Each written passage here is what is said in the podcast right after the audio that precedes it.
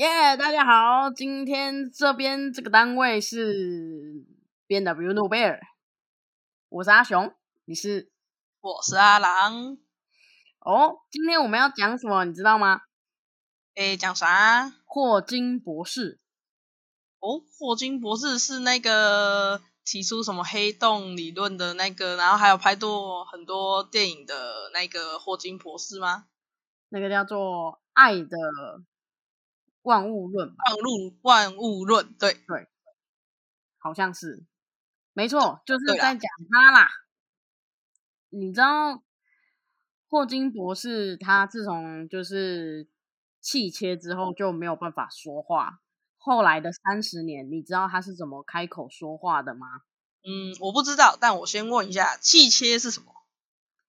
气切哦，就是在我们有，比如说你的喉喉咙没有办法进，你的血氧变得很低的时候，医疗的一个措施是会插管或是做气切。气切是直接把喉咙的一个闭锁把它切开，然后。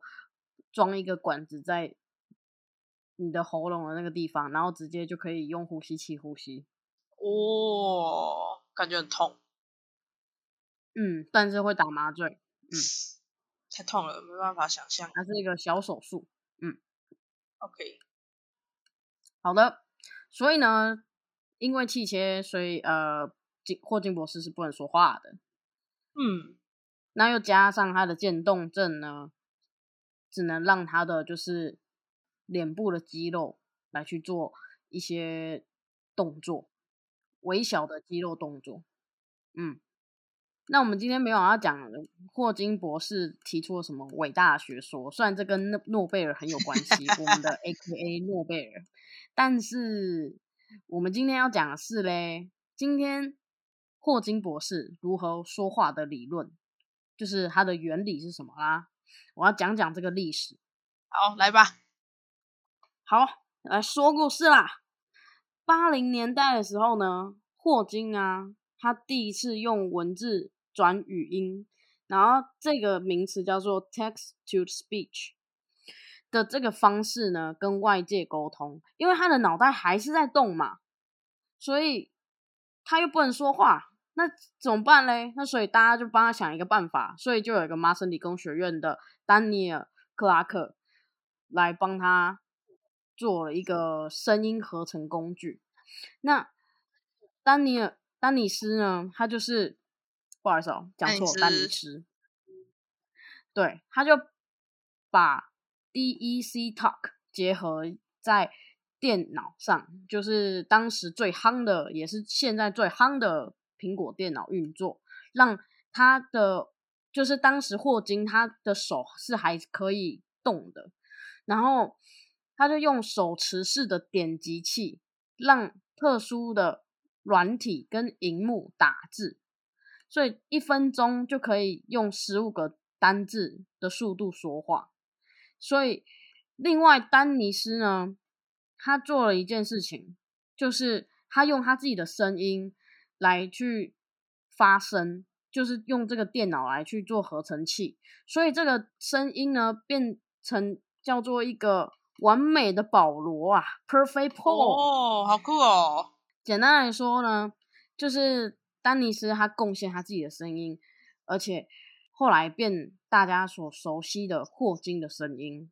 OK，嗯，那八零年代之后呢，来到了九七年。就是一九九七年，Intel 就是大家都知道的那个电脑公司 Intel 共同创办人 Golden Moore，他在有一次的公开会议中询问霍金要不要尝试 Intel 的技术帮他讲话。那 Intel 重新设计了他的轮椅，也设计了将电脑系统跟轮椅结合在一起，让他可以使用的更方便。那当时 Intel 就接手，就是霍金的这个电脑系统啊，就是他如何跟外界联络的方式。好景不长的是，霍金他的疾病因为恶化，只剩下脸的肌肉可以运动，所以呢，Intel 这个时候呢又做了一个设计，就是结合了红外线的眼睛，叫做 Chick Switch，可以用眼红外线的侦测霍金的脸颊运动，所以当时的系统在电脑荧幕上就会出现一组键盘，当他的脸就是抽动的时候，滑鼠就游标就会停在某一个字母上面，有没有很屌？哇，哎、这个很酷哎、对吧？所以这个是二零零八年的技术哦。跟现在才差五到七年而已。嗯，差不多要十二年了。啊，对，不好意思，算错了，我刚刚想成十八。OK，好，没关系，我们等下再来算账。然后我要继续讲故事。在零八年的时候，虽然说是发明了这个 Chick Switch，但是霍金他又找了 Intel 再帮他改善一下这个打字的速度。然后 Golden Moore 这个时候呢，就立马派出了一组的团队到了剑桥大学 Cambridge。Intel 使用眼睛追踪技术和脑波仪，取代过去抽动脸的脸颊的操作方式，叫做 ACAT Assistive Context Aware Toolkit 的系统。所以其中最大的新功能就是预算，呃，预测演算法，来消除霍金选错字的困扰。因为选错字实在是很烦啊，还要按 delete，选错字就要就要 delete delete delete 回去，很烦哎、所以他就先观察他输入了文字的习惯，用用字，然后再把这一套系统呢打字的速度快一倍，然后再用 Android 的滑鼠的手势跟这个叫啥 Swift Key 的系数，让霍金需要输入的字源减少了二十趴。简单来说，他就可以把 the white 就是很 apple 简单的这些很简单的字呢，就成为一个选项，那它就可以直接点进去，就是它就是一个很像字库的一个概念，哦就像我们手机的那个自动选字。就这样选字模式，有时候都会乱打一些乱七八糟哦。，OK，对然后这一套系统可以让霍金书写的工具更方便。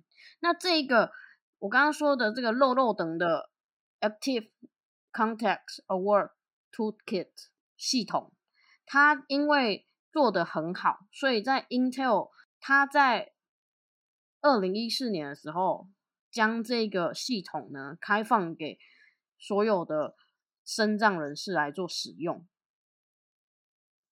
是不是很棒？我很棒哎，做造福公益，更多的身身障人士，因为这个部分呢，就可以让更多的瘫痪的人做使用。如果说他还想要使用电脑跟外界联络的时候，也可以替代这一个方式来去跟外界做沟通。我觉得也是一个很棒的选择。嗯其实现在市面上呢有很多我们的科技一直在进步，不断的进步的时候，就会让很多的呃，比如说盲人啊，或是渐冻的人，他们瘫痪的人，可以去做一些外界的联络、跟书写，或是去浏览资讯等等的方式。所以这就是我是我有在 YT 看到那个什么眼球追踪系统，就是讲这一个嘛。